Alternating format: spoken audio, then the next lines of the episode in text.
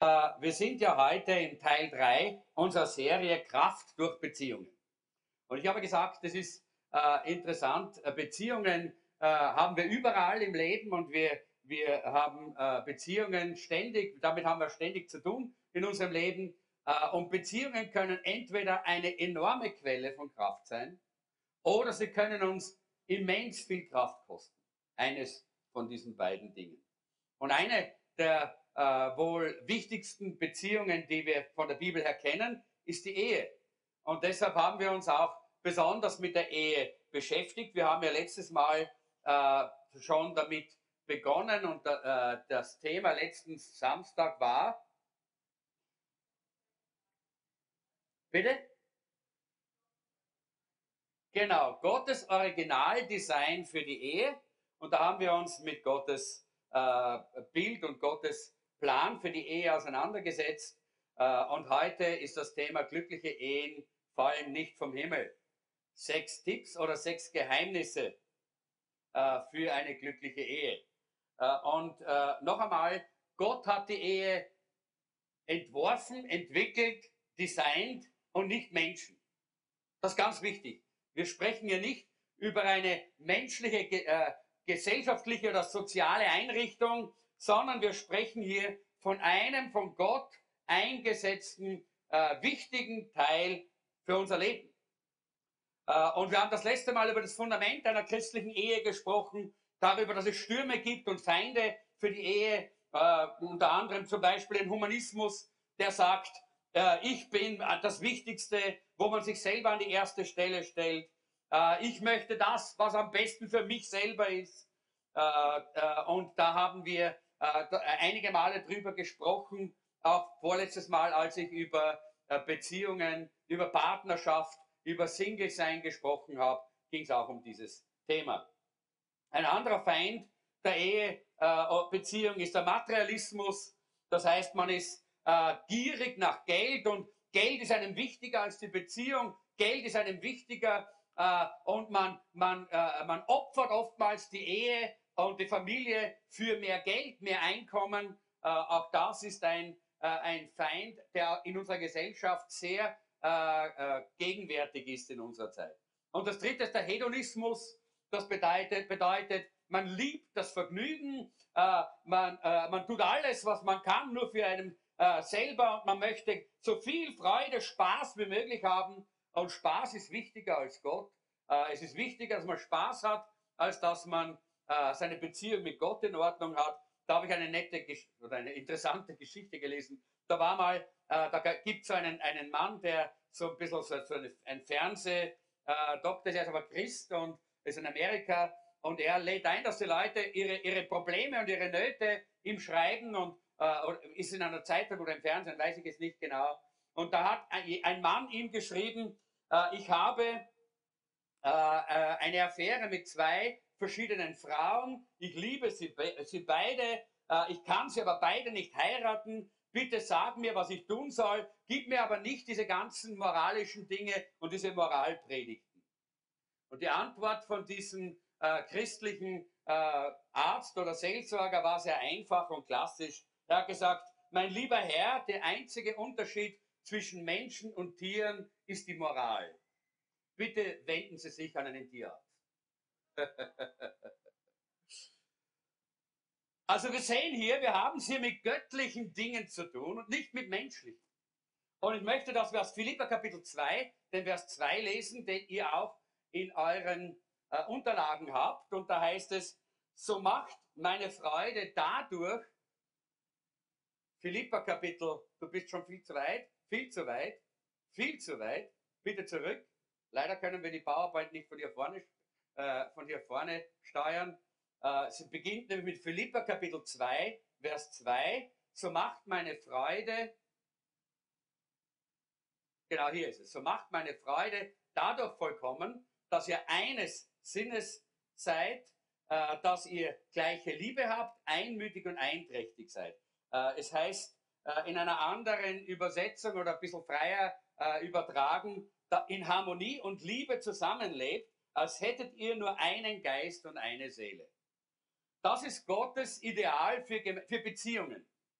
Äh, für, die, für die Ehe sowieso, aber auch für andere Beziehungen. Zum Beispiel für Beziehungen zwischen, äh, zwischen Kindern und Eltern, zwischen Beziehungen unter Freunden, zwischen Beziehungen in der Gemeinde. All das sind auch Beziehungen, die Gott auch unter dieses Thema stellt. Und der Apostel Paulus, er schreibt hier an die Philipper und er schreibt hier nicht nur an die Verheirateten, Verheirateten, sondern an die ganze Gemeinde, dass sie Beziehungen untereinander haben sollen in dieser Weise, dass sie nämlich einträchtig sein sollen, in Harmonie und Liebe zusammenleben, als hätten sie nur einen Geist und eine Seele. Das ist das Ideal. Harmonie, Liebe und Einheit. Aber in der Realität sehen wir in der Welt, dass Beziehungen immer nur mit Kampf, mit Streit, mit Neid, mit Eifersucht, äh, mit Frustration äh, zu tun hat und mit vielen Enttäuschungen. Und ich möchte noch einmal diesen Satz unterstreichen, den ich als, äh, als äh, Thema für äh, diese Predigt genommen habe. Glückliche Ehen fallen nicht vom Himmel.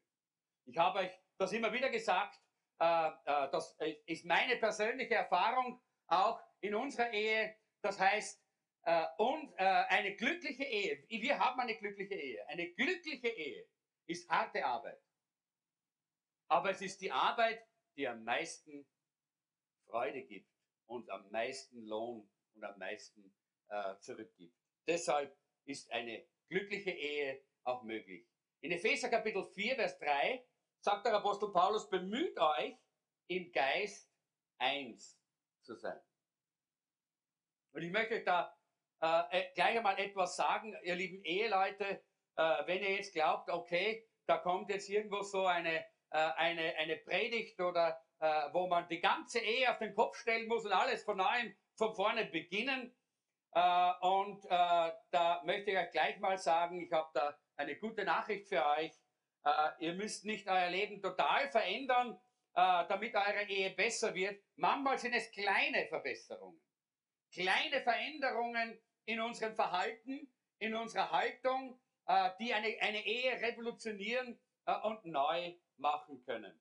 Und äh, darum geht es hier. Ich möchte diese sechs Geheimnisse äh, für eine glückliche Ehe uns heute so ein bisschen weitergeben. Ich werde das relativ kurz halten, wenn es ums Geheimnis geht, aber dann gibt es immer, ihr habt das gesehen, so einen Bewertungsrahmen äh, dort.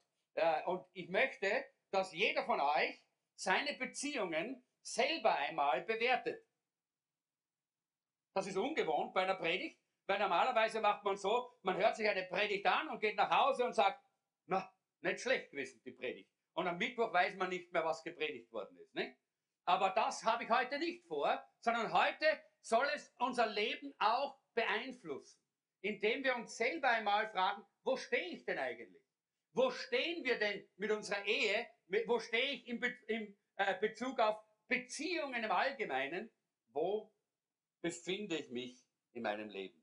Und deshalb, so wie wir äh, mit unserem Auto regelmäßig zu unserem Service gehen äh, und das Auto äh, durchchecken lassen, so wie wir normalerweise uns einmal im Jahr oder äh, so ein, einer, einer gesunden Untersuchung, das heißt einem Check-up äh, hier unterziehen, so wollen wir auch einmal uns Zeit nehmen und wollen mal unsere Beziehungen abchecken, wie es mit denen ausschaut. So, das erste, worum es hier geht, ist Kommunikation. Das erste Geheimnis, und das ist gar kein Geheimnis, ist Kommunikation. In Sprüche Kapitel 13, Vers 17 heißt es, verlässliche Kommunikation bringt Heilung. Oder in, äh, so steht es in der Living Bible, ich habe das aus dem Englischen übersetzt. Äh, es heißt auch Fortschritt. Das Wort kann Heilung oder Fortschritt heißen. Bei uns in der neuen Leben, Neues Leben Bibel heißt es, ein unzuverlässiger Bote gerät in Schwierigkeiten, aber ein zuverlässiger bringt Heilung. Das heißt, verlässliche Kommunikation, wenn wir nicht unzuverlässig sind, bringt Heilung oder Fortschritt in unser Leben. Und wenn du in deiner Ehe, in deinen Beziehungen Fortschritt haben möchtest, dann musst du reden. Dann müsst ihr miteinander reden. Das geht nicht ohne Kommunikation. Da ist Kommunikation ganz, ganz wichtig. äh, in der Zeitschrift Newsweek wurde eine Statistik äh, äh, veröffentlicht, die gesagt hat, dass durchschnittliche Ehepaare am Tag circa vier Minuten alleine miteinander sprechen. Jetzt weiß ich nicht, ob du unterm Durchschnitt liegst mit deiner Ehe oder über dem Durchschnitt. Ja? Ich meine es alleine. Nicht neben den Kindern, nicht neben den Nachbarn, nicht irgendwo im Supermarkt, alleine. Ja? Darum geht es hier ganz klar. Das durchschnittliche Ehepaar verwendet 47 Stunden in der Woche vor dem Fernseher und circa 30 Minuten in Kommunikation miteinander. 47 Stunden Fernsehen, Durchschnitt. Aber nur 30 Minuten im Gespräch. Das heißt, Ehepaare kommunizieren nicht miteinander. Das ist nicht eine christliche Umfrage, sondern das ist eine allgemeine, generelle Umfrage. Das heißt, wir müssen in der Praxis wieder neu kommunizieren lernen miteinander. Wir müssen lernen, wie wir ein gutes Gespräch miteinander führen können. Äh, und das ist auch wichtig, dass wir verstehen, Männer und Frauen haben unterschiedliche äh, Bedürfnisse in der Kommunikation. Das, ihr lieben Männer, das übersehen wir Männer sehr, sehr oftmals. Nicht? Äh, ein kleines Mädchen, wenn es geboren wird, entwickelt viel schneller die, Sprach, die Sprachfähigkeiten als kleine Buben. Das ist einfach ein statistischer Wert. Einfach, weil sie schneller beim Reden sind. Das ist wahrscheinlich auch deshalb, weil sie auch ihr Leben lang mehr reden werden. Oder? Ist das so? Auch ein statistischer Wert, kann ich euch sagen. Ja? Frauen sprechen mehr als Männer. Aber Männer macht das euren Frauen nicht zum Vorwurf. Das liegt schon in ihrer Natur. Man hat nämlich herausgefunden, ungefähr, ein Mann hat pro Tag ca. 20.000 Worte. Eine Frau ca. 30.000. Wenn der Mann von der Arbeit nach Hause kommt, dann hat er von seinen 20.000 19.950 Worte verbraucht. Es bleiben noch 50 Worte. Aber die Frau hat noch 10.000 Worte über und die möchte sie anbringen. Und wenn der Mann nicht zuhört, dann hat, hat die Frau ein Problem und die Ehe auch normalerweise. Und das müssen wir lernen als Männer, dass Frauen anders geschaffen sind als Männer, was man ja heute nicht mehr gerne so sehen möchte. Und es ist sehr wichtig, dass wir lernen, Männer, hallo Männer, wir müssen lernen, die Frauen zu verstehen. Und liebe Frauen, wir müssen lernen, ihr müsst lernen, die Männer zu verstehen. Wenn die Männer nichts mehr zum Sagen haben, dann bitte seid ihnen nicht böse, aber sie haben ihre, ihre Worte verbraucht. Ja? Aber liebe Männer, wenn die Frauen noch reden, dann, dann, dann, dann bringt sie nicht zum Schweigen, sondern hört ihnen einfach mal zu. Weil sie haben noch 10.000 Worte. Und es ist sehr wichtig, dass wir das lernen. Kommunikation ist ein Herzstück. Kommunikation ist ein wichtiges Element in der Ehe. Und es ist wichtig, dass wir darauf auch eingehen, das lernen. Äh, eines der, von, den, äh, von den Problemen, die wir haben, ist, dass wir erwarten, dass unser Ehepartner genauso denkt wie man, wie, wie man selber. Du glaubst, dein Ehepartner denkt so wie du. Und das ist dein Problem. Dein Ehepartner denkt nicht so wie du. Nimm mal das, was du denkst, und dann nimm genau das Gegenteil. Dann weißt du, wie dein Ehepartner da kommst du denn schon ein bisschen näher. Und wenn wir das lernen, dann können wir auch miteinander reden und kommunizieren lernen. Das ist ganz wichtig. So hat Gott uns einfach geschaffen. Mann und Frau verschieden. Und wir müssen lernen, hier zu kommunizieren. Jetzt kommt die erste Beurteilung. Und zwar die Beurteilung ist von 1 bis 10. Das heißt, 1 ist das Schlechteste und 10 ist das Beste. Du gibst dir selber Punkte sozusagen. Ja?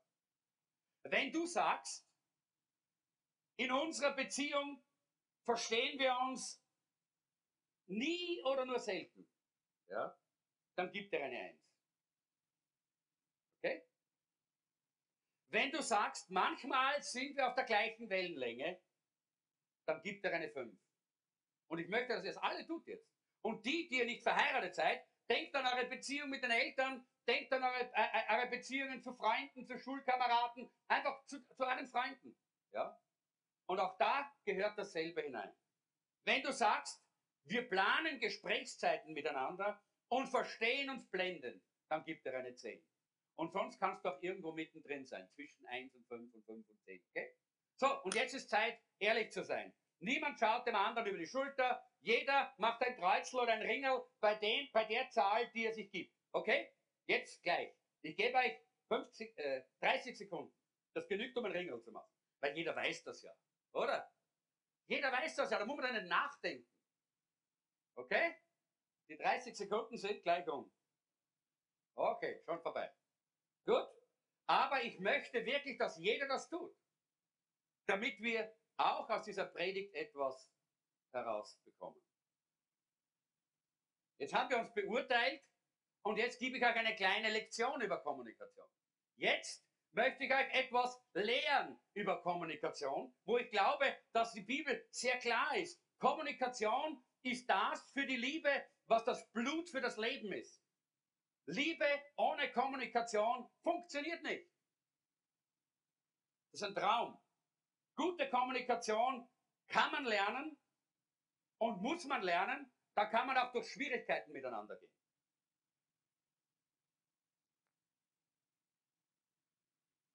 Die Verschiedenheit zwischen Mann und Frau ist auch sehr offensichtlich. Männer sprechen immer gerne über Fakten und über Lösungen von Problemen.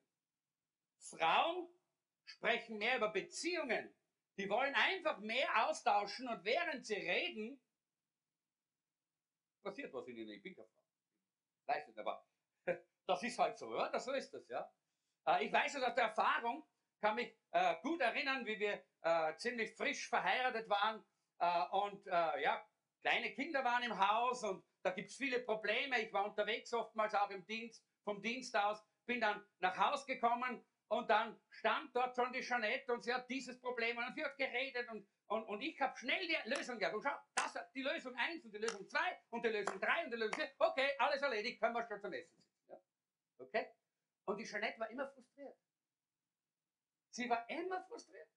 Sie hat gesagt, du hörst mir nicht zu. Ich habe klar, dazu, ich habe da schon Lösungen gesagt, oder? Klarerweise habe ich zugehört. Ich habe ja schon die Entscheidungen und die Lösungen, ist schon da, ja? Und irgendwann einmal hat die Jeanette gesagt, weißt du, ich brauche deine Lösungen nicht, ich brauche deine Ohren. Ich möchte, dass du mir zuhörst. Nicht, dass du mir die Antworten gibst. Die weiß ich auch. Aber eben die 10.000 Worte wollte sie loswerden bei mir. Ja? Und das habe ich nicht verstanden. Und deshalb war sie frustriert. Und ich musste es lernen, dass ich mich hingesetzt habe und zugehört habe. Einfach mal zugehört. Ja? Und meine Lösungen habe ich in die Schubladen abgelegt, dort wo sie hingehört. Effektive Kommunikation hat drei wichtige Punkte. Ihr dürft das alles aufschreiben, steht nicht in euren Unterlagen. Du brauchst eine Botschaft. Wenn du keine Botschaft hast, kannst du nichts kommunizieren. Alles andere ist Smalltalk, Gebabbel, Gebrabbel und das ist, glaube ich, gar nicht notwendig in Beziehungen. Wir wollen eine Botschaft vermitteln. Und dann brauchst du einen Sender. Du bist der Sender. Und dann gibt es einen Empfänger, der dir gegenübersteht. Und jetzt ist es wichtig, dass Sender und Empfänger aufeinander abgestimmt sind. Du kannst hier erinnern, mit einem Radiogerät durch den Raum gehen und kannst kein einziges Radioprogramm empfangen, wenn du nicht dich hinstellst und anfängst, das Gerät auf eine Frequenz einzustellen. Und genauso ist es zwischen Ehepartnern, zwischen Menschen, die miteinander in einer Beziehung leben. Man muss es lernen, sich aufeinander einzustellen. Das geht nicht von selber, da muss man dran arbeiten, das muss man lernen. Wenn ich jetzt anfangen würde, mit euch Chinesisch zu reden, dann würdet ihr alle nach einer gewissen Zeit aufstehen und gehen, oder? Klar. weil er nichts mehr versteht. Und genau so ist es wichtig, dass der Sender in einer empfangbaren Sprache sendet, aber dass auch dann der Empfänger sich auf diese, diese Frequenz des Senders einstellt. Das ist ganz wichtig, dass wir das lernen, auch zu tun miteinander. Und wisst ihr, wie wir das am, am, am, äh, am besten tun? Indem wir zuhören. Das habt ihr oft schon gehört in den Predigten. Gott hat uns zwei Ohren und einen Mund gegeben. Viele Leute tun so, als hätten sie zwei, zwei Münder und keine Ohren. Sie können nicht zuhören.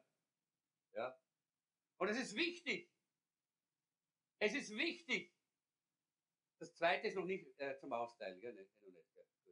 Es ist wichtig, dass wir, dass wir hier auch lernen, die Ohren aufzumachen und zuzuhören. Denn dadurch können wir uns auf den anderen einstellen. Ganz wichtig. Frühere Erfahrungen, ganz gleich, ob sie positiv oder negativ sind, die prägen uns und machen uns selektiv im Hören. Und deshalb kommt es manchmal vor, und so oft ist mir das vor, äh, ist uns das äh, so gegangen. Wir haben, manche Konflikte sind entstanden dadurch, dass Jeanette etwas gesagt hat, was ich anders interpretiert habe, weil meine Erfahrungen ganz anders waren von der Vergangenheit als ihre. Sie ist aufgewachsen in einem christlichen Elternhaus, ich nicht. Sie ist aufgewachsen in Schweden, ich in Österreich. Da waren viele solche Dinge, die, äh, die äh, bewirkt haben, dass ich miss, Dinge missverstanden habe. Und habe gedacht, ach so, sagst du diese Dinge zu, äh, so, äh, zu, mir oder, oder meinst du das so? Und bin schon drauf losgegangen. Schon gab es den Konflikt. Und das war schlechte Kommunikation natürlich, weil ich den Filter nicht ausgeschaltet habe. Ich habe das damals gar nicht gewusst, dass wir alle mit einem Filter herumlaufen, einen Filter, durch den wir die Dinge filtern. Und es ist wichtig, dass wir lernen, diese Voreingenommenheiten abzulegen, den Filter auszuschalten und aufeinander zu hören. Es gibt einige Kommunikationskiller. Und ich sage euch die. Das erste ist einander unterbrechen beim Reden. Ein Kommunikationskiller. Einander beim Sprechen unter, äh, zu unterbrechen ist ein Kommunikationskiller. Oder schon da zu sitzen, wie, wie, wie ich das war, schon da zu stehen und schon die Lösung zu haben, möchte nur die Lösung anbringen. Ja? Ich weiß ja schon äh, äh, die Lösung. Oder zum Beispiel Dinge, alles zu vergeistlichen. Alles ist irgendwie geistlich und übergeistlich und wir haben nichts mehr Natürliches, ganz Klares, worüber wir reden können. Wir vergeistlichen alles. Oder wir gehen auf ein anderes Thema über das für uns leichter ist. Und das Allerschlimmste ist, wenn wir sagen, ich weiß schon, was du sagen willst. Ja? Ich weiß schon, was du willst. Kennt ihr das? Ja? Das ist ein Killer. Und deshalb müssen wir lernen, aktiv zuzuhören. Aktives Zuhören bedeutet aufmerksam zu sein. Das ist zuallererst Nummer eins, sei aufmerksam. Höre mit den Augen. Wer hört mit den Augen? Ja, lerne mit den Augen hören. Was bedeutet das? Schau den anderen an, wenn er redet. Schau nicht immer überall hin. Irgendwo, wenn jemand sagt, schau ihm an, schau ihm in die Augen und, und, und, und kommuniziere durch deine Augen auch diese wunderbare, die, diese Anteilnahme. Es ist wichtig, was du sagst. Ich, ich bin dabei bei dem, was du redest und was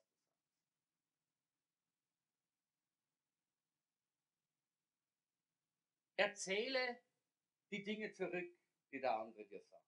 Das habe ich leider nicht gelernt bei Jeanette am Anfang. Da haben wir viele Konflikte gehabt, äh, die wir hätten vermeiden können. Wenn ich gleich gesagt hätte, aha, meinst du das jetzt so und so und so, was du gesagt hast? Dann hätte ich sofort gehört, nein, habe ich doch gar nicht so gesagt. Ich meine dieses und jenes. Nicht annehmen, dass man verstanden hat, sondern nachfragen ist wichtig. Nur so können wir diese Kommunikation auch gut und gesund machen, dass wir so kommunizieren, wie es hier der Apostel Paulus sagt, nämlich, dass wir eines Sinnes sein können und Liebe haben untereinander.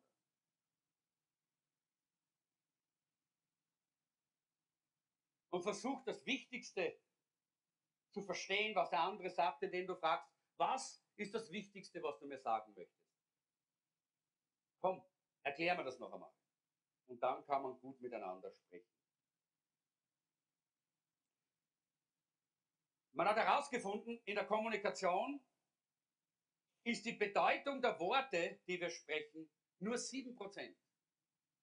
7%, nur 7% von dem, was du sagst, ist wichtig.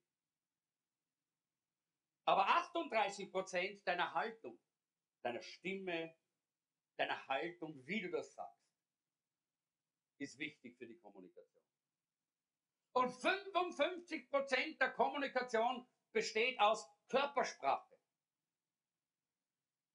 wo du mit dem Körper zum Ausdruck bringst, was du meinst, was du dem anderen auch wirklich vermitteln möchtest. Und deshalb müssen wir diese Kommunikation lernen. Ich möchte weitergehen zum zweiten. Und das zweite ist Rücksicht. Das erste Geheimnis heißt Kommunikation. Das zweite heißt Rücksicht. In Epheser Kapitel 4, Vers 2 heißt es, seid freundlich und demütig, geduldig im Umgang miteinander, ertragt einander voller Liebe. Rücksicht oder Rücksichtnahme bedeutet einfach, dass wir darauf acht haben, was der andere sagt und was er braucht und dass wir höflich sind zueinander und dass wir einander mit Respekt behandeln. Die Wahrheit ist, wir sind alle sehr, sehr, sehr egoistisch. Wir wollen alles so, wie wir es wollen. Und wir wollen vor allen Dingen, dass uns niemand stört. Oder? in die Quere kommen.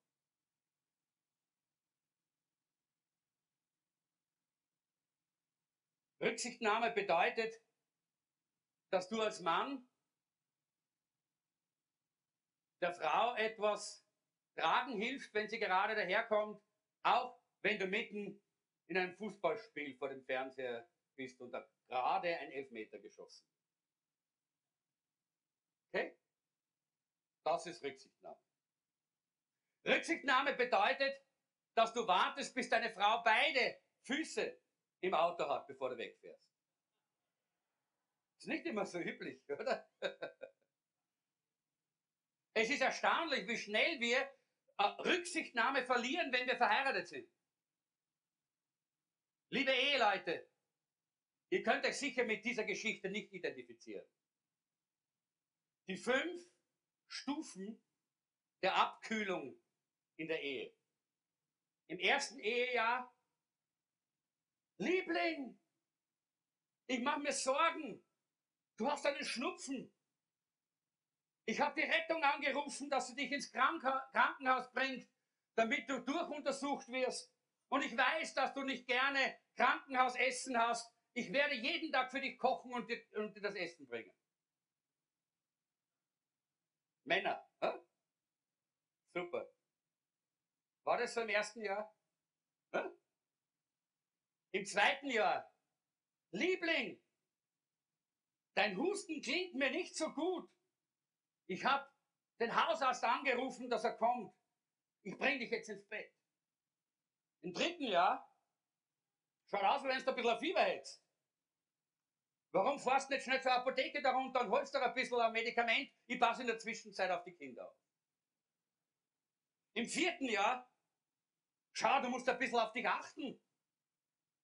Wenn du die Kinder abgefüttert hast, wenn du sie gebadet hast und wenn du, die, äh, wenn du äh, äh, das Geschirr abgewaschen hast, dann sollst du wirklich ins Bett gehen. Und im fünften Jahr, du meine Güte, kannst du nicht aufhören zu husten? Ich kann den Film gar nicht richtig hören. Könntest du vielleicht ins Nebenzimmer gehen, während ich mir äh, diesen, diese, äh, diesen Film anschaue? Du klingst ja wie ein bellender Hund. Das kennt ihr nicht. Aber so kann es sein manchmal. Oder wie man es manchmal auch in Witzen liest, wo jemand, äh, wo ein Mann gesagt hat, als ich äh, verheiratet worden bin, dann hat mir äh, meine Frau äh, die Pantoffel gebracht, die, die, die, äh, Schuhe, die Hausschuhe gebracht und der Hund hat gebellt. Und jetzt ist es umgekehrt.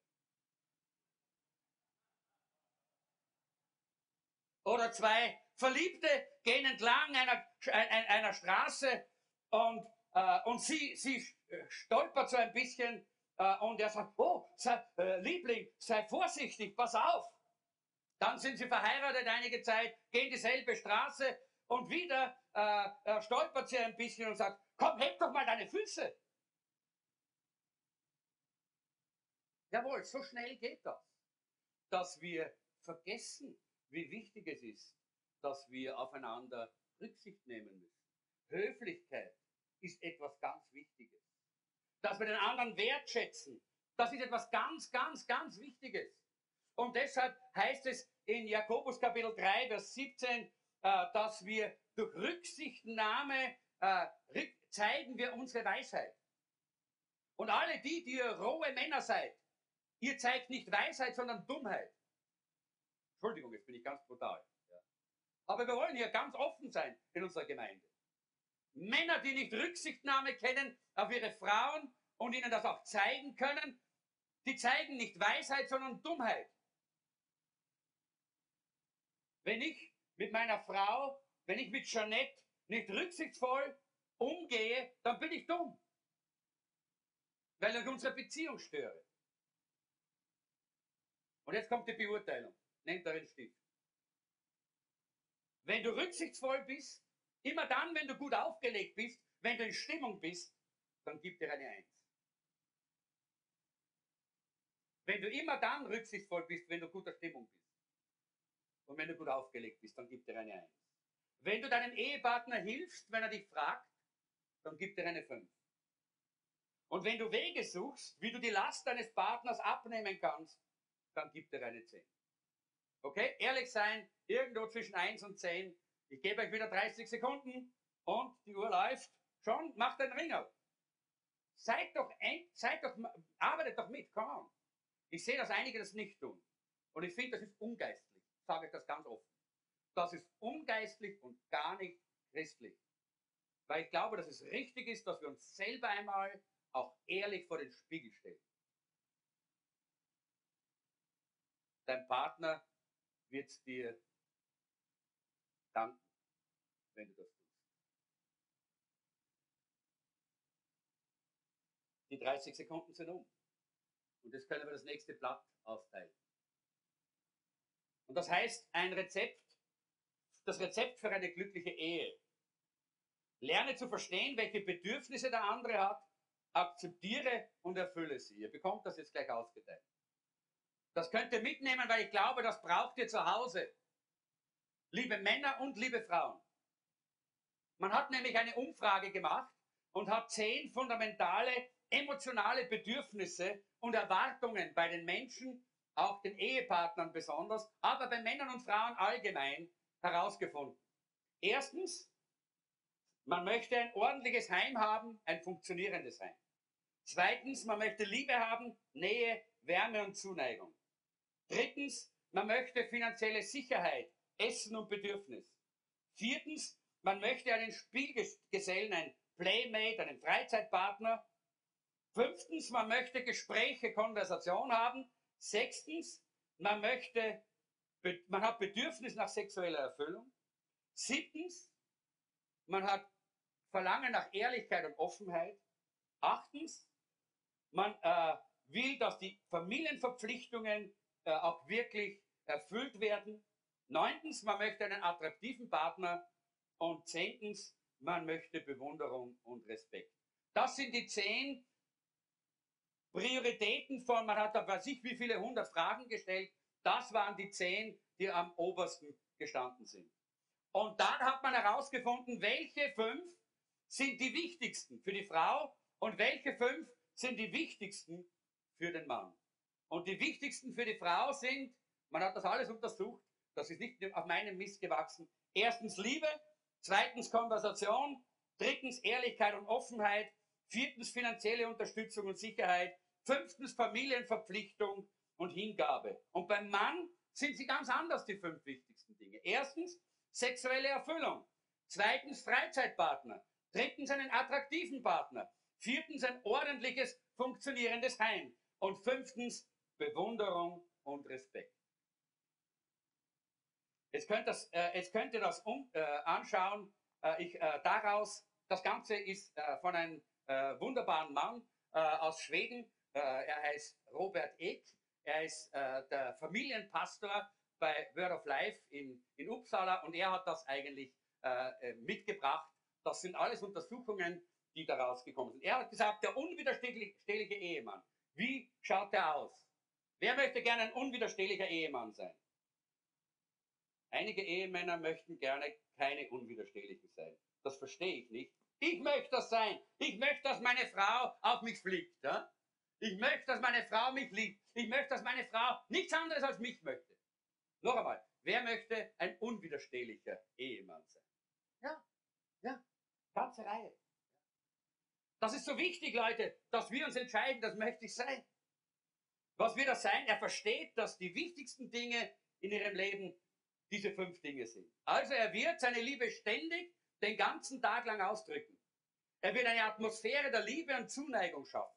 Blumen, Küsse, Umarmen, Geschenke, je nachdem, wie der, wie der andere die Liebe am besten äh, auch annehmen kann.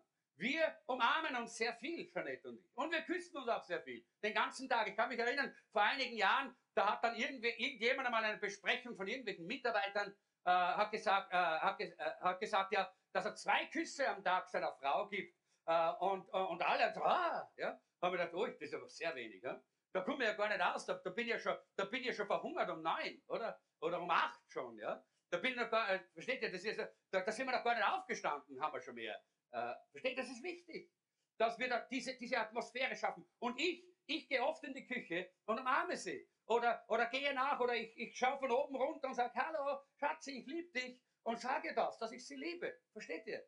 Wie wichtig das ist, dass wir diese Atmosphäre schaffen. Die Atmosphäre der Liebe. Das ist eine Sache, die der Mann äh, schaffen muss. Nicht die Frau, sondern der Mann. Manche brauchen Geschenke, damit sie wissen, dass sie geliebt sind. Auch dann, dann okay, dann mach Geschenke. Ja. Äh, was auch immer diese Sprache der Liebe ist, die dein Partner spricht, die deine Frau spricht. Zweitens, der Mann wird täglich Zeit nehmen, um mit dir zu reden über die Kinder, die eigenen Emotionen, nicht immer Probleme lösen. Da kommen wieder diese 20 und 30.000. Ich glaube, die, die sind ein paar andere, äh, ein paar andere Zahlen da drinnen, aber so in etwa ist es das Gleiche. Äh, und diese Zeit zu nehmen zum Reden und zum Zuhören, das wird der Mann tun, wenn er ein unwiderstehlicher Ehemann sein möchte. Jemand, der wirklich von seiner Frau auch so gesehen wird. Das Dritte, er wird ja alles offen sagen, seine Pläne, seine Gedanken und seine Gefühle. Und das ist sehr schwierig, weil Männer können nicht leicht über ihre Gefühle reden. Und deshalb ist es wichtig, dass wir das lernen, auch unseren Ehepartner, auch unsere Gefühle, nicht nur unseren Zorn, ja, sondern auch andere Gefühle zum Ausdruck zu bringen in unserer Kommunikation. Das ist ganz wichtig. Und dann würde ihr alles geben, was nötig ist. Nicht sagen, alles geben, was nötig ist, habe ich dazu geschrieben, war ein Tippfehler. Er wird ihr alles geben, was nötig ist, weil sie braucht diese Sicherheit, dass sie auch wirklich versorgt ist. Und fünftens, er wird ihr Zeit und Aufmerksamkeit geben für die Erziehung der Kinder. Er wird die Haushaltspflichten auf sich nehmen. Er wird mitarbeiten im Haushalt und er wird mit ihr zusammen sein in diesen, in diesen Aufgaben. Wenn du das machst, lieber Ehemann, dann wirst du für deine Frau ein unwiderstehlicher Ehemann sein. Aber die Frauen, welche Frau möchte eine unwiderstehliche Ehefrau sein? Ja, ja, dürft auch aufzeigen. Später mal wollte das auch sein, selbstverständlich, ja klar. Und wie geht das? Sie versteht, dass das die wichtigsten Dinge in seinem Leben sind. Die fünf Dinge. Und zwar, sie wird seine Bedürfnisse abdecken, indem sie lernt, eine gute Liebhaberin zu sein. Sich selber kennenzulernen und ein Sexleben zu entwickeln, das für beide erfüllend ist. Die Bibel ist nicht sexfeindlich, sondern haben wir schon auch hier besprochen, sondern ganz im Gegenteil. Aber es gehört in die Ehe, dort gehört es hin. Und da soll es auch richtig gelebt werden. Und die Frau hat hier eine große Verantwortung. Zweitens, Sie wird die Herausforderung akzeptieren, sein Playmate zu sein. Das bedeutet, sie interessiert sich für seine Interessen. Er wartet nicht immer, dass er stricken lernt oder häkeln, sondern sie, erwart, sie, sie, sie wird sich bemühen, dass sie seine Interessen kennenlernt und wird sich auch dafür dann auch interessieren. Und sie wird verstehen, dass sie der Mensch sein sollte, mit dem, mit dem äh, er am meisten und am liebsten zusammen sein will. Das kann nur dann sein, wenn sie auch dieses Bedürfnis beim Mann abdeckt. Drittens, keep in shape. Das heißt Diät, Make-up. Sie versteht, dass er physisch angezogen wird. Und das ist, wir werden dann später nochmal dorthin kommen, gar nicht so leicht, zu Hause nicht einfach schlampert umeinander rennen äh, und sich gehen zu lassen.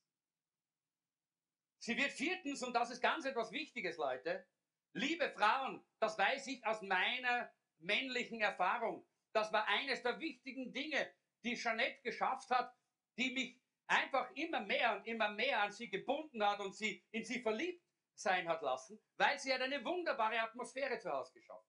Eine Atmosphäre, in der ich gerne war. Mit Einrichtung, mit, äh, mit Ruhe, mit Frieden, mit, mit all dem, was Atmosphäre bedeutet. Sie hat eine Atmosphäre geschaffen zu Hause, in der ich mich wohlfühle. Wo soll ich anders hingehen, wenn es eh so schön ist? In der Atmosphäre, die sie geschaffen hat. Liebe Frauen, das ist eure Verantwortung. Und wenn ihr solche Frauen sein wollt, dann müsst ihr auch das lernen zu tun. Und fünftens, sie wird ihn verstehen und respektieren und ihm helfen, sein Selbstvertrauen aufzubauen. Sie wird ihn nicht anbeten, aber sie wird ihn unterstützen. Sie wird ihm helfen, sein Selbstvertrauen aufzubauen. Wahrheit in Liebe, das ist wichtig. Ja? Aber eben dieses, diesen Respekt diese Ermutigung, dieses immer wieder zu sagen, hey, es ist so toll, du, du machst es gut und, und es ist gut, wie du es machst. Und einfach dieses Dahinterstehen. Frauen, das brauchen wir Männer. Und es ist wichtig, dass wir das haben. Ihr könnt dann das andere noch selber lesen, äh, was dann dabei steht. Wir kommen zum Punkt 3. Der Punkt 3 heißt Kompromisse. Jetzt gehen wir es ein bisschen schneller an, diese Punkte, damit wir durchkommen. Kompromisse. Das ist das echte Zeichen der Liebe. Konsens und kompromissbereit zu sein. 1. Korinther 13, Vers 5. Da heißt es, Liebe verletzt nicht den Anstand und sucht nicht den eigenen Vorteil. Sie lässt sich nicht reizen und ist nicht nachtragend.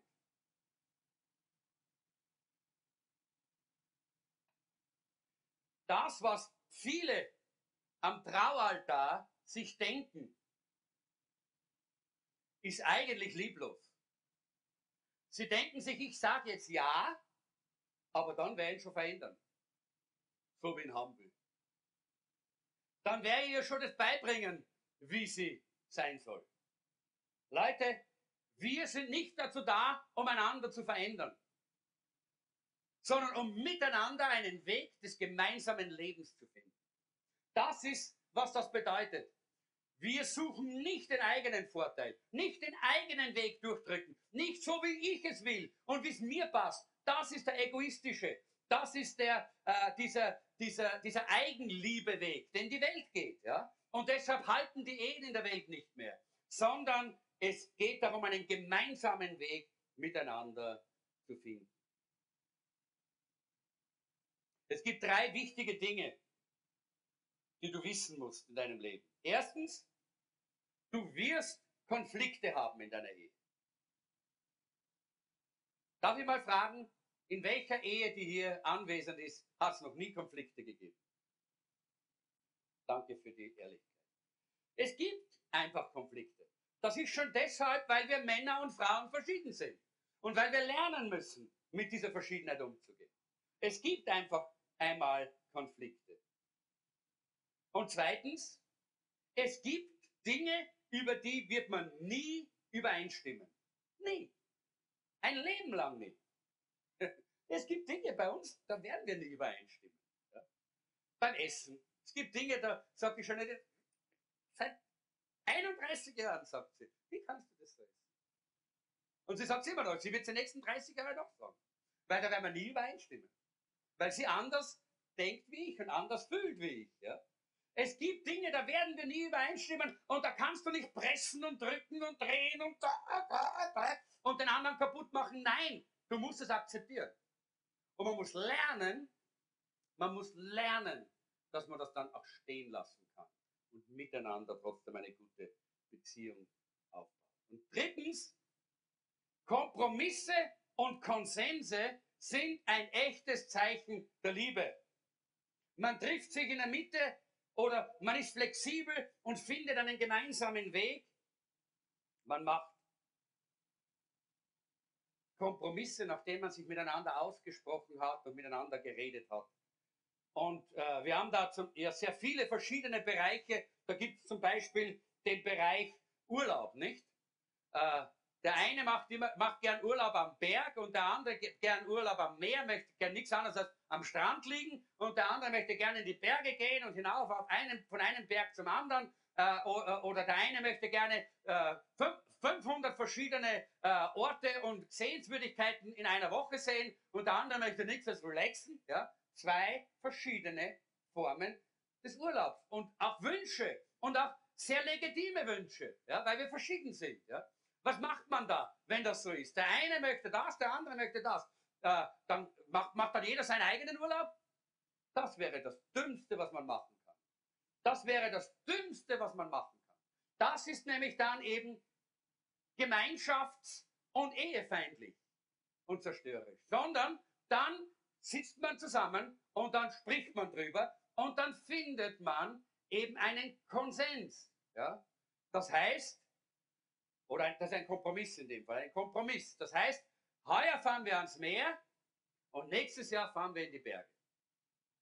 Okay? Beide haben, eine, haben die Möglichkeit, ihres zu bekommen und der andere gibt nach. Versteht ihr? Einmal der eine und einmal der andere.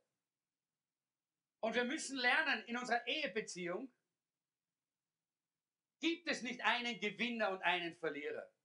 Es gibt entweder zwei Gewinner oder zwei Verlierer. Glaub mir das. Es gibt nicht einen Gewinner und einen Verlierer. Und deshalb ist es wichtig, dass wir das lernen hier. Und 1. Korinther Kapitel 13 sagt Bände über das, wie wir miteinander umgehen. Lest das einige Mal. Oder zum Beispiel Vorhang. Oder nicht Vorhang. So ein Thema, nicht? Oder grüner Vorhang oder blauer Vorhang. Was macht man, wenn, wenn beide einen, einen, anderen Geschmack haben? Dann gibt es die Möglichkeit, dass man miteinander drüber spricht und findet vielleicht eine dritte Lösung. Ja? Keinen grünen, keinen blauen, sondern gelben vielleicht. Ja? Da können beide damit leben. Gut, wenn es das gibt. Das ist der Konsens, den man finden kann miteinander. Auch das ist wichtig dass wir es lernen. Keine langen Vorhänge und, äh, und, und nicht keine Vorhänge, sondern zum Beispiel eben kurze Vorhänge, was, was auch immer. Ja? Jetzt, so gibt es so die verschiedenen Möglichkeiten, Konsens zu machen. Und ihr habt verschiedene, äh, verschiedene Dinge, wo ihr, äh, wo ihr das brauchen werdet, immer wieder. Einmal bei, den kind, bei der Kindererziehung. Da kann man auch verschiedener Meinung sein. Und wie wichtig ist das, dass man da diesen Weg findet miteinander.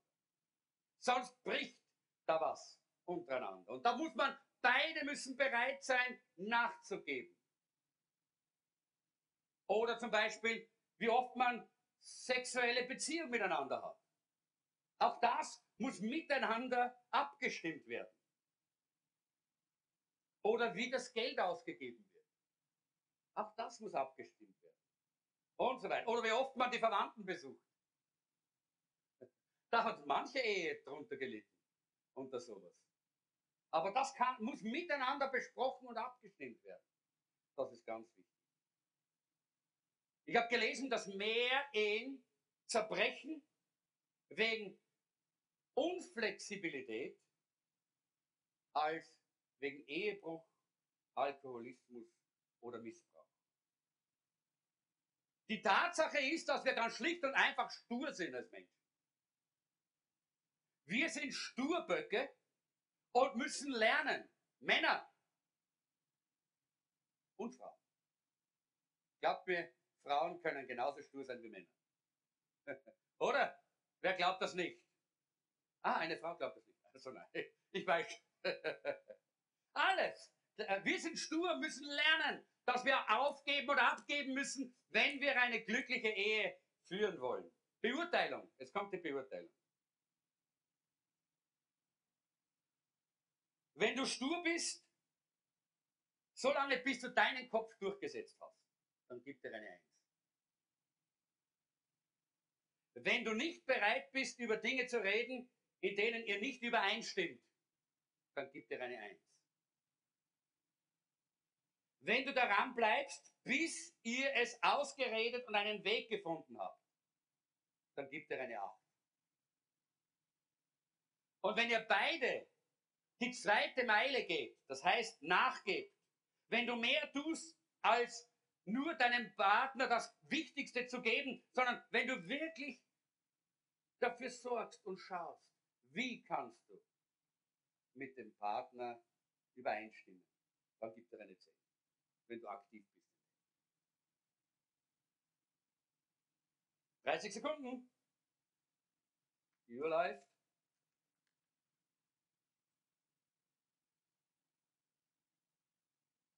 30 Sekunden sind bald um. Okay? Nächste. Punkt 4. Punkt 4 heißt Romantik. Ist auch ein Geheimnis in der Ehe. Das Geheimnis einer glücklichen Ehe ist auch Romantik. Sprüche 5, Vers 19.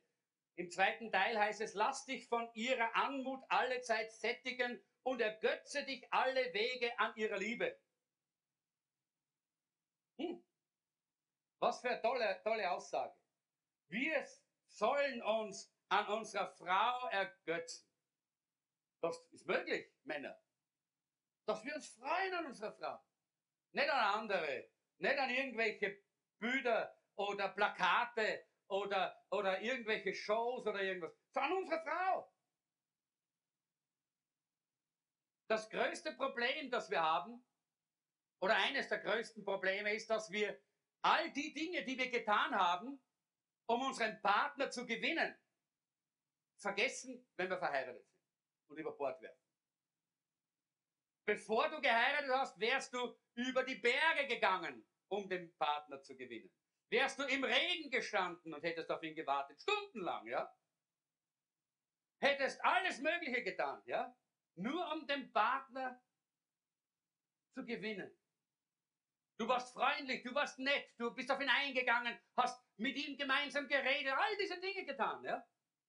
Hast Zeit genommen, um Händchen haltend irgendwo zu sitzen äh, und ein, ein, vielleicht ein, eine, eine Tasse Kaffee zu trinken und den Sonnenuntergang zu sehen und alle diese romantischen Dinge. Und dann bist du verheiratet, ist alles weg. Keine Zeit mehr. Alles nüchtern. Schau mal, dass alles funktioniert, oder? Aber das ist ein wichtig, also ein großes Problem. Weil Männer und Frauen sehen sich immer nur zu den schlimmsten Zeiten. In der Früh beim Aufwachen. So auch, ne? So auch. Haar nach alle Richtungen, kein Make-up drauf. Ja? Wie jemand gesagt hat, am Tag nach der Hochzeit hat er sich umgeschaut und gesagt, wer ist denn die Frau? Weil kein Make-up mehr da war. Na, so schlimm ist es ja nicht bei uns. Das ist in anderen Kulturen so. Aber bei uns nicht. Aber, wie, äh, aber alles, das ist die schlechteste Zeit, nicht? Da passt überhaupt nichts. Nicht? Das Art passt nicht, die Stimmung passt nicht, weil man nur müde ist, der Wecker leid, ja? Und, äh, und, und, und, die Frisur passt nicht und, und, und das Gewand passt nicht und dann springt man aus dem Bett, ha, da weg, schon zu spät, und dann hat man Stress, dass man nur rechtzeitig aus dem Haus kommt, und dann Stress, und dann Stress, und dann Stress. Und man hat keine Zeit, um füreinander wirklich da zu sein. Das schlechteste Zeit. Ja? Und dann ist man den ganzen Tag unterwegs, und am Abend trifft man sie wieder. Hundemüde, jeder ist bis da oben voll mit Problemen. Ja? Ich, wow. Mir. Vier Sachen vier Saufelingen. Versteht ihr? Ja? Die schlechtesten Zeiten sind das eigentlich. Und deshalb müssen wir uns entscheiden. Ich will mit meinem Partner auch Zeiten verbringen der Wertschätzung, der Romantik, der Liebe, dieser, dieser Gemeinschaft. Das müssen wir entscheiden, Leute. Das gibt, das kommt nicht von selber. Das müssen wir entscheiden als Ehepaar.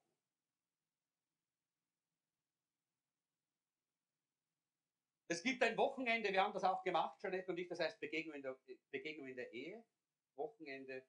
Äh, ich kann euch Ehepaaren das wirklich raten, das mal zu machen. Auch den alten Ehepaaren. Dort lernt man nämlich wieder, wie man miteinander kommunizieren kann. Da kriegt man neue Kommunikationswege wieder, wie man reden kann auf eine äh, ganz wunderbare Art miteinander und vor allen Dingen auch, wie man wieder romantisch sein kann. Leider halten es nicht immer alle durch, die dann dort auf so einem Wochenende sind. Und es äh, ist nicht immer gerade, es, nicht, es ist nicht äh, die, die, die, äh, diese Zack-Lösung für alle Ehen, aber es ist eine gute Hilfe. Geht mal dorthin, wenn ihr könnt. Prediger 9, Vers 9, genieße das Leben mit der Frau, die du liebst, solange du dein vergängliches Leben führst, das Gott dir auf dieser Welt gegeben hat. Genieße jeden flüchtigen Tag, denn das ist der einzige Lohn für deine Mühe. Genieß das, das, Leben mit deiner Frau. Ah, es ist so herrlich. Wir, wir immer wieder sitzen wir zu Hause beim, äh, bei unserem Frühstückstisch, schauen den aus in diesem kleinen Garten, den wir haben, und wir schauen einander an und sagen, ah, uns geht so gut. Es geht niemandem so gut in der Welt wie uns. Wir sind so glücklich, wir genießen es miteinander. Wir genießen das Leben miteinander. Wir genießen einander. Und wir wissen, wir wissen, dass das ein Geschenk Gottes ist. Aber Leute, das ist nicht etwas, was vom Himmel fällt. Hallo, das ist nicht etwas, weil wir so tolle Leute sind. Nein, nein, das haben wir wirklich nicht. Ihr hättet uns vor ein paar Jahren sehen sollen, nicht? Oder am Anfang unserer Ehe und einmal hören sollen, wie da auch die Konflikte äh, ganz, ganz wild waren. Aber wir haben uns entschieden und haben durchgehalten. Und wir wollen es heute auch noch miteinander leben. Man muss das. Man muss das miteinander. Ich bin so froh, dass es jetzt im Internet diese Daily Deals gibt, nicht? Und diese Coupons. Da kauft man dann so einen Gutschein äh, für zwei, ja, und dann muss man miteinander essen gehen. Weil sonst schmeißt man das weg. Und das ist so schön. Ah, jetzt haben wir wieder einen Coupon-Gutschein, jetzt gehen wir wieder miteinander irgendwo hin essen. Das ist so herrlich, da sitzt man beieinander, da redet man miteinander, genießt man das miteinander. Einfach miteinander etwas zu tun. Leute, das braucht ihr als Ehepartner. Ihr braucht diese Zeiten miteinander äh, einen Babysitter nehmen, äh, ihr braucht jemanden, der auf eure Kinder aufpasst und dann geht miteinander auch mal essen oder geht miteinander spazieren, einen Kaffee trinken, macht miteinander Dinge, wo diese Romantik in euer Leben hineinkommt. Die brauchen wir. Und das müssen wir ganz bewusst machen. Beurteilung, kann. Wir sind schon bei der Beurteilung. Wenn diese Romantik nicht existiert in deiner Beziehung, weil du zu beschäftigt bist oder zu stur oder ständig Konflikte hast und keinen Spaß mehr mit dem anderen hast, dann gib dir eine Eins.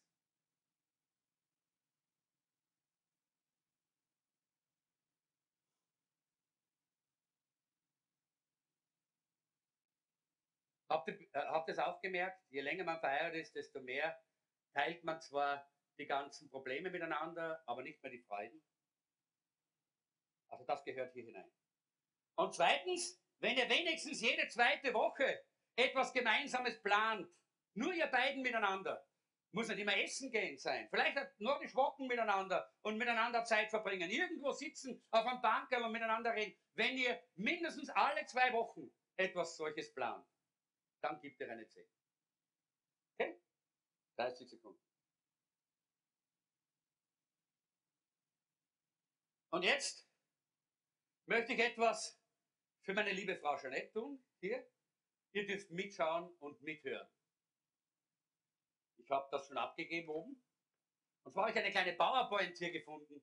Und die habe ich dir jetzt einfach für heute hier gewidmet, weil ich glaube, dass sie dir gut tut. Und das ist gut, wenn wir solche Dinge finden und einander geben können. Kathi, hörst du? Okay, dann können wir losgehen. Das heißt, der eine Fehler bei Frauen. Als Gott dabei war, die Frau zu erschaffen, war er schon bei seiner sechsten Überstunde. Ein Engel erschien und fragte, warum verbringst du denn so viel Zeit damit? Gott antwortete, du bist zu weit. Du bist zu weit. Du bist zu weit, du bist zu weit. Bitte nicht alles vorher gehen. Zurück, zurück, zurück, zurück, zurück. Zurück. Zurück. Zurück. Ganz von vorne anfangen. Genau, gut. Da fangen wir. Gut, noch einmal. Sonst kommt alles, was, was kommt, das ist, ist dann nicht keine Überraschung mehr. Okay, fangen wir wieder an. Okay. Der eine Fehler bei Frauen. Noch einmal, Folie 1. Als Gott dabei war, die Frau zu erschaffen, war er schon bei seiner sechsten Überstunde. Ein Engel erschien und fragte, warum verbringst du denn so viel Zeit damit? Gott antwortete, hast du das Datenblatt dazu gesehen? Sie muss komplett waschbar sein, aber kein Plastik. Muss über 200 bewegliche Teile haben, die alle ersetzt werden können. Und ihr Körper muss auch laufen, wenn sie sich nur mit Diät-Cola und einem Tic-Tac ernährt. Sie muss e-, einen Schoß haben, auf dem vier Kinder gleichzeitig sitzen können. Sie muss einen Kuss haben, der alles heilen kann, von einem aufgekratzten Knie bis zu einem gebrochenen Herzen.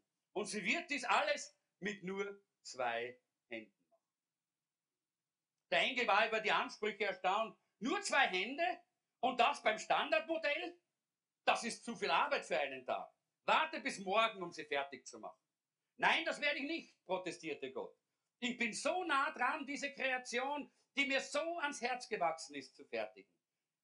Sie kann sich bereits selbst heilen und kann 18 Stunden am Tag arbeiten. Der Engel trat näher und berührte die Frau. Aber du hast sie so weich gemacht, Gott. Sie ist weich, stimmte Gott zu. Aber ich habe sie auch hart gemacht. Du hast keine Ahnung, was sie dulden bzw. durchsetzen kann. Wird sie denken können? fragte der Engel. Gott antwortete, sie wird nicht nur denken können, sie wird erörtern und verhandeln können, besser als ein Mann. Der Engel bemerkte etwas und streckte seine Hand aus und berührte die Wange der Frau. Ups! Es sieht aus, als hättest du eine undichte Stelle in diesem Modell. Ich habe dir gleich gesagt, dass das alles viel zu viel Arbeit für einen Tag ist. Das ist keine undichte Stelle, korrigierte Gott. Das ist eine Träne. Für was ist die Träne? fragte der Engel. Gott antwortete, die Träne ist eine Möglichkeit, mit der sie ihre Freude, ihren Schmerz, ihren Kummer, ihre Enttäuschung, ihre Liebe, ihre Einsamkeit, ihre Bekümmernis und ihren Stolz ausdrücken kann. Der Engel war beeindruckt. Gott, du bist ein Genie. Du hast an alles gedacht. Frauen sind wirklich erstaunlich. Ja, das sind sie wirklich. Frauen haben Stärke, um Männer zu erstaunen. Sie ertragen Not und tragen Belastungen. Aber sie halten immer Freude, Liebe und Glück in sich. Sie lächeln, wenn sie schreien möchten. Sie singen, wenn sie weinen möchten. Sie weinen, wenn sie glücklich sind und lachen, wenn sie nervös sind. Sie kämpfen für das, an, äh, an das sie glauben. Sie stehen auf, auf gegen Ungerechtigkeit. Sie akzeptieren kein Nein, wenn sie denken, dass es eine bessere Antwort gibt. Sie gehen zum Doktor mit einem ängstlichen Freund. Sie lieben ohne Vorbehalt. Und das ist bei mir was. Sie weinen, wenn ihre Kinder hervorragende Leistungen erbringen und jubeln, wenn ihre Freunde Auszeichnungen bekommen. Sie freuen sich, wenn sie von einer Geburt oder einer Hochzeit hören. Ihre Herzen brechen, wenn ein Freund stirbt. Sie sind bekümmert über den Verlust eines Familienmitgliedes. Sie sind stark, auch wenn sie denken, dass es keinen Ausweg mehr gibt. Sie wissen, dass ein Kuss und eine Umarmung ein gebrochenes Herz heilen können. Frauen gibt es in allen Formen, Größen und Farben. Sie würden zu dir fahren, fliegen, laufen oder rennen, nur um zu zeigen, wie sehr sie sich um dich kümmern. Das Herz einer Frau ist es, was die Welt zu einem schönen Ort macht.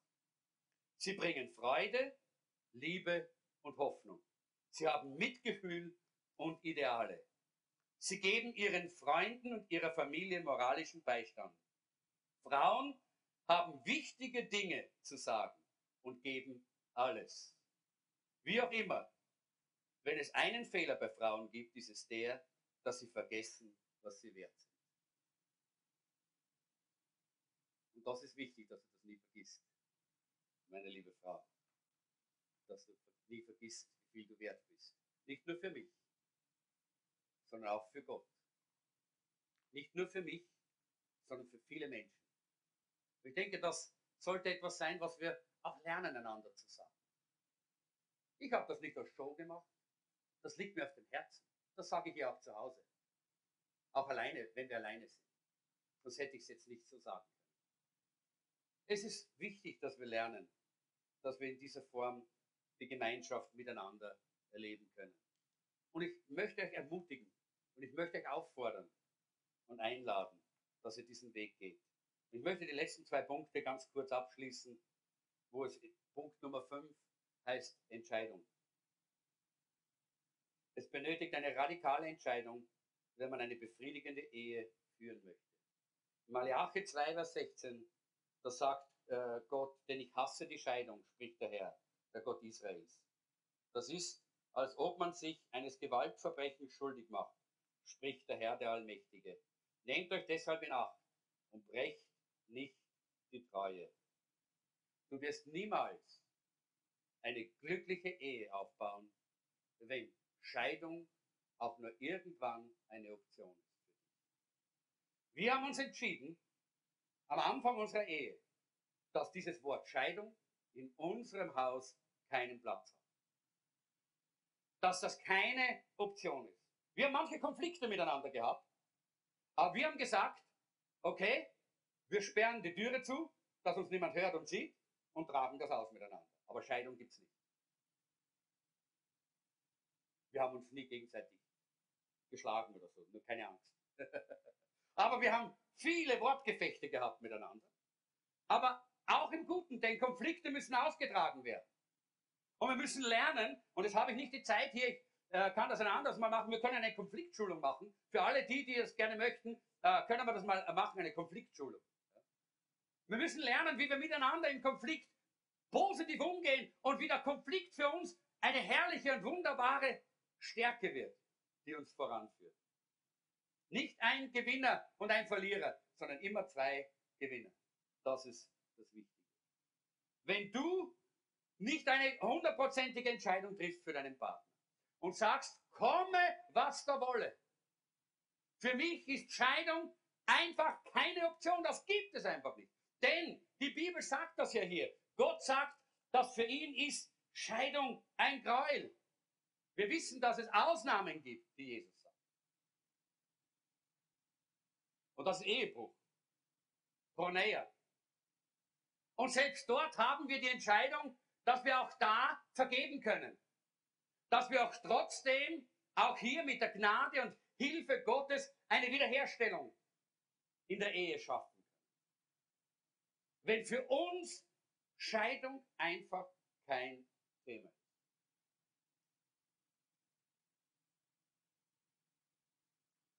Ich möchte es hier nicht zu viel sagen, weil ihr wisst das, also wir so oft darüber geredet. Ich möchte das ja selber beurteilen.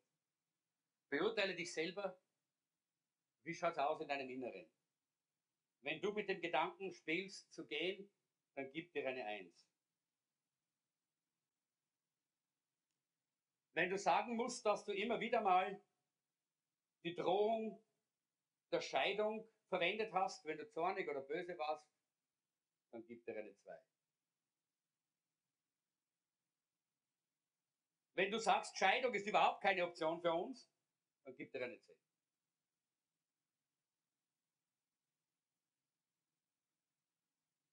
Und Nummer 6, Jesus Christus. Sechs Geheimnisse. Sechs Geheimnisse für eine glückliche Ehe. Habt ihr die sechs Geheimnisse jetzt hier? Das ist erstens Kommunikation. Zweitens Kompromisse. Oder zweitens Rücksicht. Drittens Kompromisse. Viertens äh, Rücksicht, äh, Romantik. Fünftens Entscheidung, hundertprozentige Entscheidung. Und sechstens Jesus Christus. Er ist der einzige und letzte Garant, der uns helfen kann, diese anderen fünf Punkte wirklich umzusetzen. Das ist nämlich in der Welt nicht, nicht, nicht möglich. Ohne Jesus geht das nicht. In Philippa Kapitel 2, Vers 5 heißt es, so geht so miteinander um oder habt so eine Einstellung zueinander, wie Christus es euch vorgelebt hat. Wir können diese Haltung nicht haben. Wir können nicht so miteinander umgehen, wenn wir nicht Jesus haben in unserem Leben. Wenn nicht er der Herr in unserem Leben ist. Wenn nicht seine Kraft uns erfüllt. Wir können das wirklich bezeugen. Jeanette und ich, wir können bezeugen, ohne Jesus wären wir heute nicht verheiratet. Ohne seine Gegenwart, ohne dass er der, der Mittelpunkt unserer Ehe wäre, wäre es nicht möglich gewesen, miteinander durchs Leben zu gehen. Aber so haben wir eine glückliche Ehe. Versteht ihr? Wir sind ein glückliches Ehepaar. Wir haben ein glückliches Leben als Ehepaar, weil Jesus im Zentrum steht. Und er hilft uns, diese anderen fünf Geheimnisse einer glücklichen Ehe auch wirklich umzusetzen und auszuleben.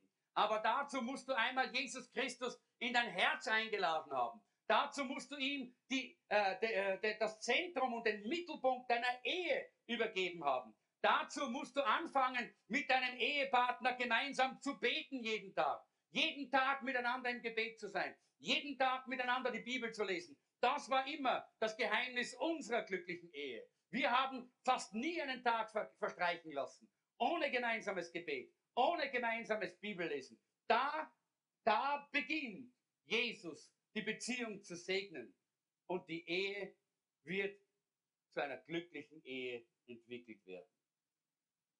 Geh miteinander in die Gemeinde unter das Volk Gottes. Genieße die Gemeinschaft mit Jesus und mit deinem Partner. Genieße es miteinander. Das ist, was, diese, was eine Ehe glücklich macht unter dem Segen des lebendigen Gottes. Und beurteile dich selber hier. Welchen Platz hat Jesus in deiner Ehe? Wenn er in deiner Ehe gar keinen Platz hat, dann gibt er eine Null. Die muss dazu schreiben, die gibt es nämlich. Wenn ihr gemeinsam in die Gemeinde geht und über Predigten redet und das, äh, das äh, äh, dass ein, das Geistliche ein Austauschelement ist für euch, dann gibt dir eine 5.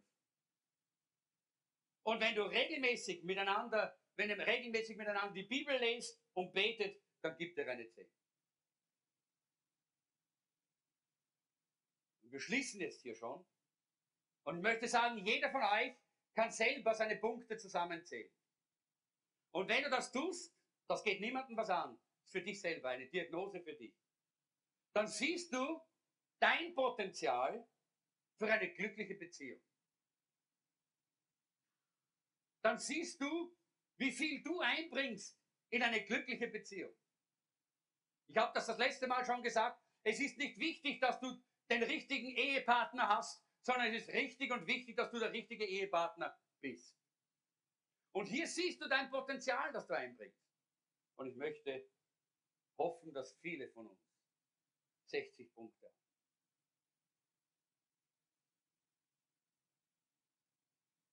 Und ich möchte jetzt ab, dass wir abschließen damit, dass wir jetzt einfach eine, eine Zeit der, der Übergabe haben.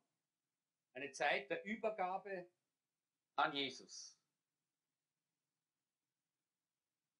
Lass uns einfach jetzt ins Gebet gehen.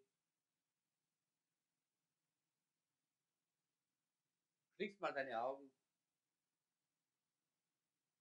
Herr Jesus, ich danke dir, dass du hier bist und dieses einfache Wort auch in die Herzen hineinbrennst und lebendig werden lässt. Heiliger Geist, es liegt nicht an mir, sondern allein an dir, dass es auch wirklich verstanden wird und dass es Veränderung bringt in die Ehen, in die Beziehungen, in die verschiedenen Verhältnisse unseres Lebens. Herr, wir brauchen dich. Und darum schauen wir jetzt auf zu dir. Und wir weihen uns dir völlig und ganz. Und ich möchte, dass du selber sagst, Herr, du hast mich gemacht. Du hast einen Plan für mein Leben. Und du hast einen Plan für meine Ehe. Herr, ich übergebe dir mein Leben und ich übergebe dir meine Ehe. Sag Herr, ich möchte zu dem werden, was du geplant hast, dass ich sein soll. Und Herr, ich möchte, dass meine Ehe das wird, was du geplant hast, dass sie sein soll.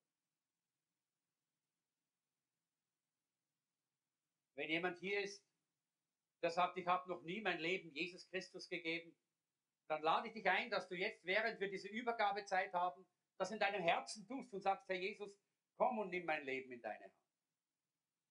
Aber ich möchte es zuallererst mal alle Ehepaare bitten, nach vorne zu kommen. Lass uns gemeinsam aufstehen. Ich möchte alle Ehepaare bitten, nach vorne zu kommen. Und ich möchte, dass ihr euch hier vorne als Ehepaare aufstellt. Vielleicht auch solche, die Ehepaare werden, können auch kommen. Verlobte zum Beispiel.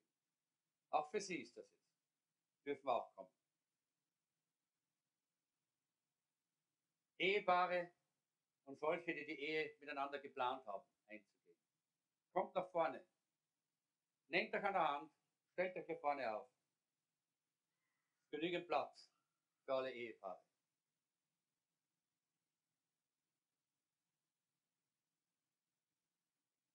Ich möchte einfach, dass wir hier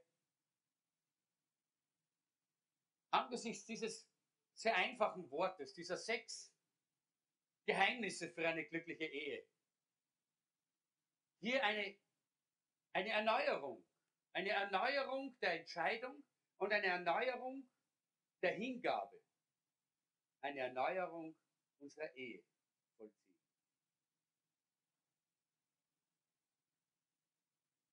Vielleicht hat es Probleme gegeben. Sicher hat es irgendwann einmal Probleme.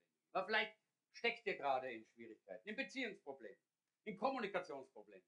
In irgendeiner dieser Phasen, in, äh, wo ihr in einer dieser, äh, dieser, dieser Punkte gerade in, in Schwierigkeiten seid, dann lasst uns doch jetzt neu beginnen. Komm, mit der Hilfe Gottes. Der Punkt Nummer 6. Das Geheimnis in Christus Jesus ist das, was uns trägt und was uns in die Lage versetzt, etwas Neues zu beginnen. Völlig neu. Jesus sagt, siehe, ich mache alles neu. Die Kommunikation, das Gespräch, die Bereitschaft, aufeinander zuzugehen und miteinander äh, äh, zu leben, einander zu schätzen, die Romantik, dieses Miteinander in Liebe zusammen zu sein. All diese Dinge kann Gott erneuern.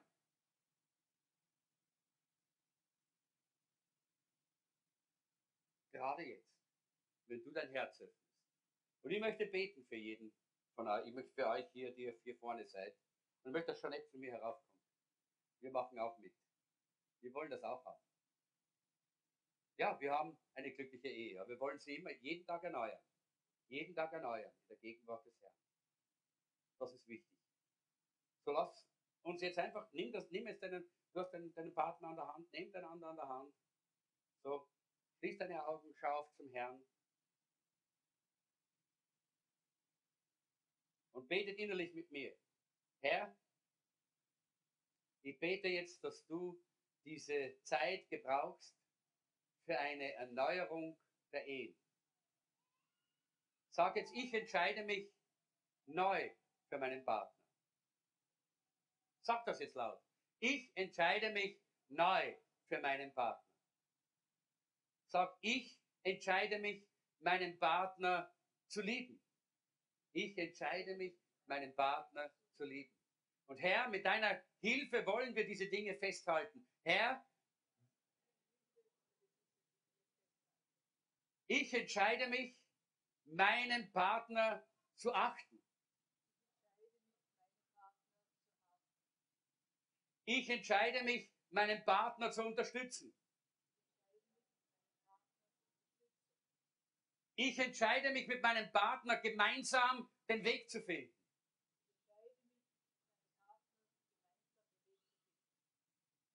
Und ich entscheide mich, dass du im Mittelpunkt unserer Ehe bist. Hilf mir, Herr. Ich danke dir dafür. Halleluja.